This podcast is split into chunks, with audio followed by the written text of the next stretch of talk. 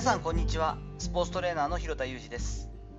アスリートスポーツ現場でトレーニング指導をしたり運動やコンディショニングに関する教育活動をしたり本やブログを書いたりしています。本日は冬季オリンピック閉幕に伴い見えてきたものという総括的なお話をしていければと思っています。私が楽しみに楽しんだ、え17日間にも及ぶ北京オリンピックが閉幕しました。正直だいぶ寂しい心境になっているんですけれどもスポーツの素晴らしさを再認識する素敵な2週間以上になったわけですがその一方できな臭さというかですね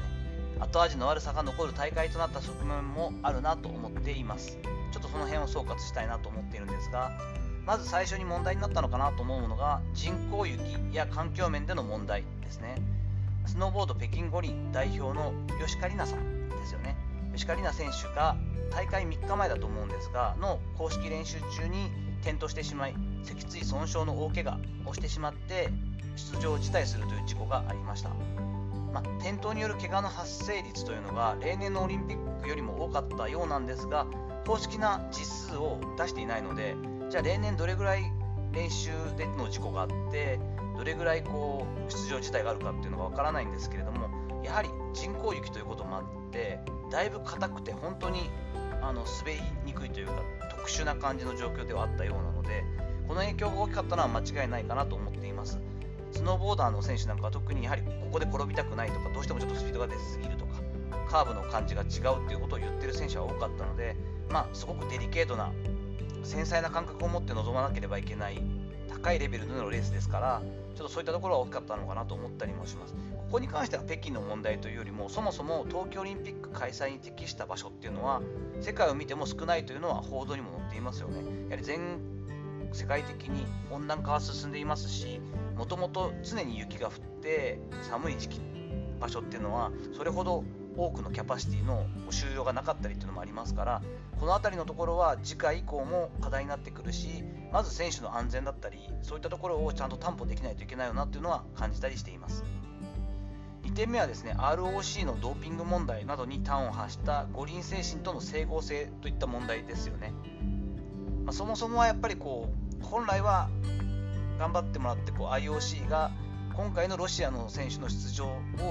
実際許してよかったのかどうかっていうところの問題もあるような気はします。ちょっとうやむやな形で ROC ということでロシアオリンピック協会として出ていいよというこうじゃあ何が違うのかっていうところはちょっと微妙にありながらもですね最終的に誰も得はしないこう制限をかけてしまう形になったのは女子フィギュアスケートの内容を見ても分かりますよね。出ることになったのにもかかわらず出て表彰台の3位以内に入っても表彰されないだったり出すのか出さないのかはっきりしないだったり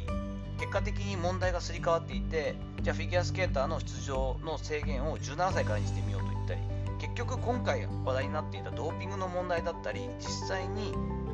個人で取るにはちょっとあまりにも専門的かつ3種類のその心臓血管系の薬のドーピング検査で引っかかったのが出たということ自体に対する問題とはちょっとすり替わっている気もしますよね。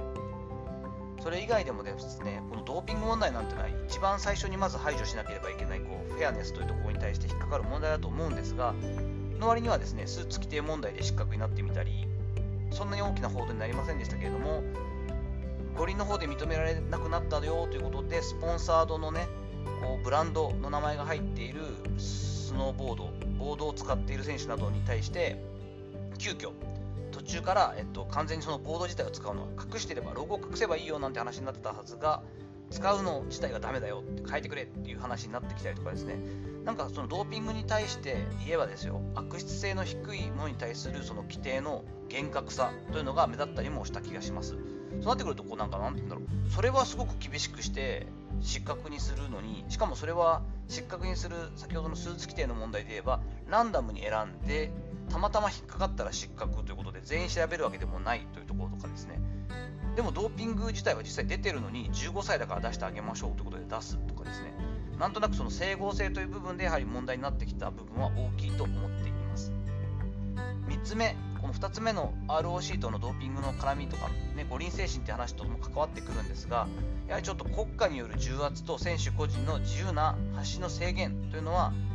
今まで以上に目立ったんじゃないかなと思っています。主催国である中国が SNS 監視を徹底して中傷投稿などに数万規模で削除したと報道されています。これは多分まあそもそももう今中国自体がですね国全体で個人の自由なこう発信というのをできるだけ規制する方向に行っていますから、まあ、それはこう国のな国内で言ったら仕方がないというかそういう主義の国なのでやってしまう部分もあるんでしょうけれども結果的に各国代表選手からの発信や言動が控えられていた現状があると思っています。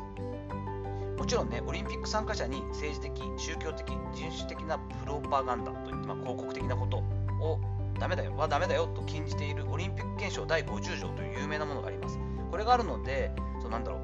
うオリンピックという舞台を利用してね国に対することの不満をこうバーって言うとかだったりとかある宗教についてすごくこう批判したり逆に素晴らしいっていうのはダメだよっていうのは分かります。分かるんですけれども実際に主催国である中国の政治利用をしてるたんじゃないかっていう側面はどうなのよっていうと結局大会組織委員会の、ね、報道官がすごい何の脈絡もない役がそのままだとしたらですよ。急に全然その話は関係ないじゃんというところで急に台湾は中国の一部だと言ってみたり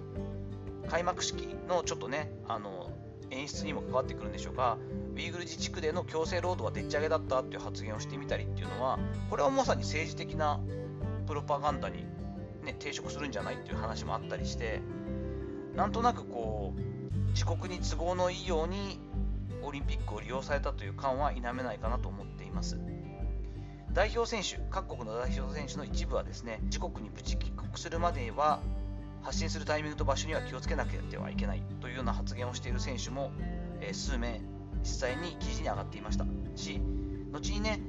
ま自分の競技が終わってからそのまま閉会式を待たずに帰るパターンが多いじゃないですかね。その場合に自国に無事戻ってから改めて今回のオリンピックについてちょっと批判的なというかこういうところは問題だったんじゃないかこういうところにプレッシャーを感じたといった自らの考えを発信している選手も多くいます。平和の祭典とかですねプレイヤーファーストって本当に掲げている、まあ、もちろんきれい事というか正論というかですね理想論ではあるんですが実際のオリンピックのその意義みたいなところに対してはどうだったのかなと思ったりもしています。実際にオリンピックが終わってしまってやっぱちょっとうがった見方をしてしまうところで言うとやはり緊張感を保ってなんとかギリギリ実際の戦争に至らないで話し合いの最後余地を残して頑張っているという感じているウクライナ侵攻問題とかもですねオリンピック閉幕しましたからこれと同時に動きが活性化したり政治的なその動きがねロシアとか中心にもっと増えてくるっていう分かりやすいこう政治的な牽制が起きないことを本当に祈っています。スポーツがね平和に寄与するという部分は、まあ、抑止力になっている部分もあるかもしれないですけれどもこういった何て言うんだろう駆け引きの材料に使われるのは本意ではないし選手たちにとっては本当に1回出場することが夢子供の頃から夢そして国を代表して国民にとっても大事な税金を使ったりしながらですね国を挙げて応援するそのせなんだろう平和のセレモニーというかですねそういった側面もあるわけなのでぜひぜひ政治的なものとかどす黒いところにスポーツを巻き込まないでほしいなと思ったりもしています。さていかがだったでしょうか？本日は、えー、オリンピック楽しみましたけれども総括というかですね今回の北京オリンピックを振り返って私が思っていることをちょっとお話しさせていただきました。本日の話のご意見やご感想などあればレター機能を使ったりコメント欄にもお願いいたします。こういった話もまあ真面目だけどたまにはいいよねという方がいらっしゃっていただければですねいいねフォローもぜひお願いいたします。本日も最後までお聴きいただきありがとうございました。この後も充実した時間をお過ごしください。それではまたお会いしましょう。広田裕二でした。